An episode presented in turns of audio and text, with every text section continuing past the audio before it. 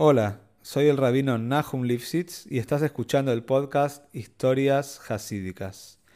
La idea de este proyecto es difundir las enseñanzas de estas maravillosas historias e inspirarnos juntos a seguir creciendo. Si querés dedicar una historia y apoyar a este podcast, podés comunicarte al mail que figura en la descripción de cada capítulo. Muchas gracias por escuchar y que lo disfrutes. Esta historia Está dedicada para Levi, Sara, Israel Miri y Haya Chupak por su papá. La historia que vamos a contar hoy la cuenta el rabino Berel Lazar, el rabino principal, el shlach principal del Rebbe para Rusia. Él cuenta esta historia en un Fabrengen. Es una historia que nos va a ayudar a entender la consideración que tenemos que tener hacia los demás y también nos va a dar un poquito una guía de qué hacer en situaciones parecidas la de esta historia. Él cuenta que, el rabino Lazar cuenta, que tiene unos familiares acá en la Argentina, quienes son eh, personas religiosas, pero que no, son personas allegadas a Chabad, no son Hasidim. Él no tiene tanto conexión con, esta parte de la familia, pero esta familia le contó esta historia. Hace muchos, muchos años, estamos hablando seguramente aproximadamente 40 años atrás, una de las hijas de este matrimonio, primos de, del rabino Lazar, estaba muy enamorada y quería casarse con un chico que si bien es de la comunidad, pero no era un chico religioso. La familia de la chica eran gente ortodoxa, gente frum, cumplían mitzvahs, y eh, la chica no sé bien cómo, la práctica el rabino no lo cuenta mucho, pero entró en una relación con este chico. Se conocieron y decidieron que querían casarse. La chica volvió a su casa, le explicó este deseo a los, padres, que encontró un chico muy bueno, que quiere casarse con él, pero los padres inmediatamente dieron un no rotundo. No puede ser, este chico no es frum, no sabe lo que es cumplir mitzvahs, no es para vos, vos sos una chica religiosa, esto no puede quedar así, de ninguna manera te vas a casar con él. La chica por el otro lado no quería dar el brazo a torcer, ella decía que estaba enamorada y quería casarse con el chico.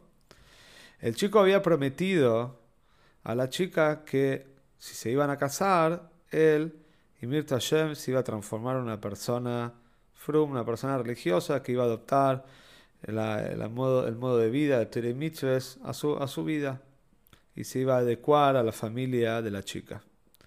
La chica vino con este ofrecimiento a los padres, pero los padres de todas maneras no querían ser absolutamente de nada.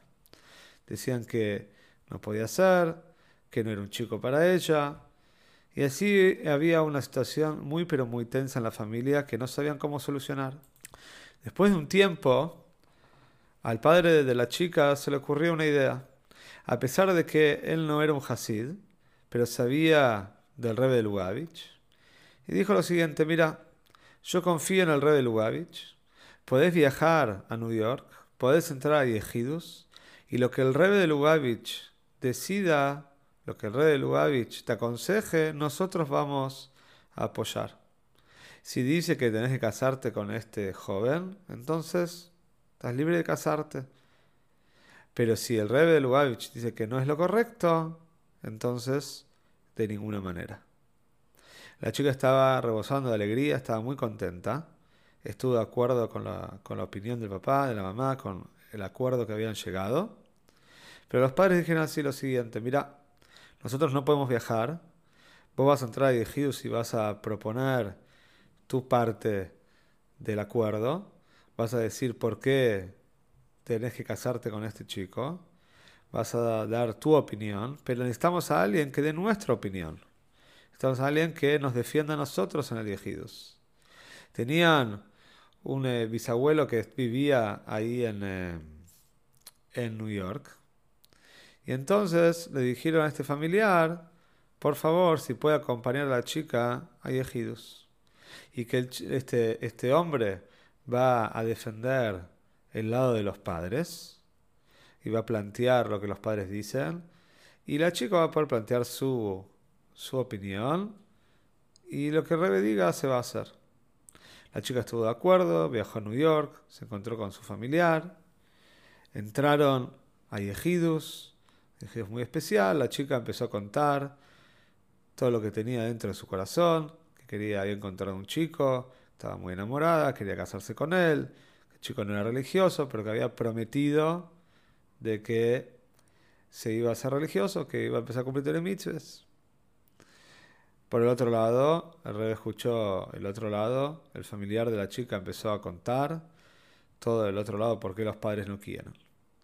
El padre, el rey se quedó pensando unos momentos y contestó lo siguiente. Dijo, la verdad es que, que el chico haya prometido que va a cumplir Teremitzvah si se casa, no es una promesa que se puede confiar. El chico no sabe lo que es ser una persona religiosa. Se va a casar y de repente va a tener que empezar a cumplir de repente un montón de cosas. Y seguramente no sabemos cómo le va a caer todo esto, no sabemos cómo va a reaccionar. Si para bien, si le va a gustar y va a seguir por ese camino o no. Entonces no tiene mucho sentido apoyarse en la promesa de este chico. Pero, dijo el rey a la chica, si él está dispuesto a ir un año a la yeshiva, si está dispuesto a ir un año a la yeshiva a estudiar, entonces, y después de un año, y, en ese año cumple telemitzes, y cumple llaves, y come kosher, y usa kippah, y tzitzis, y tfilim, etc., después de ese año que él pasó la prueba y que nos dimos cuenta que él puede vivir una vida así, entonces, no hay ningún problema, se pueden casar. La chica estaba extasiada, muy pero muy contenta con la respuesta del Rebe, estaba segura de que Mirta Shem, el chico iba a estudiar la yeshiva y todo iba a salir bien. Llegó el momento que el se iba a terminar, pero el familiar le había dicho a la chica, antes de entrar, le había pedido un favor, le dijo, mira, yo también quería entrar a Rebe y estoy aprovechando ya que estoy acá. Hagamos una cosa, cuando terminemos de hablar de tu asunto y esté solucionado y el Rebe ya dé su opinión, vos por favor retírate y déjame que yo voy a seguir hablando de mis temas privados que no tienen nada que ver con el tema de tu noviazgo. Por supuesto la chica había aceptado. Cuando terminó de hablar con el Rebe, la chica se retiró y el familiar de la chica se quedó adentro para poder contarle al Rebe todo lo que necesitaba contarle de su vida privada. El Rebe de repente lo miró, como diciendo, no, ¿qué, pasa ahora? Y él explicó, Rebe, ahora tengo mis en privados que quiero hablar.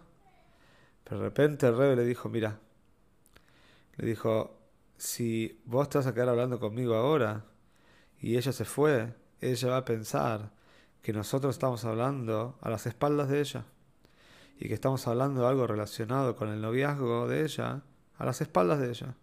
Que a lo mejor yo opino de otra manera, a lo mejor quiero cambiar algo, vos querés cambiar algo.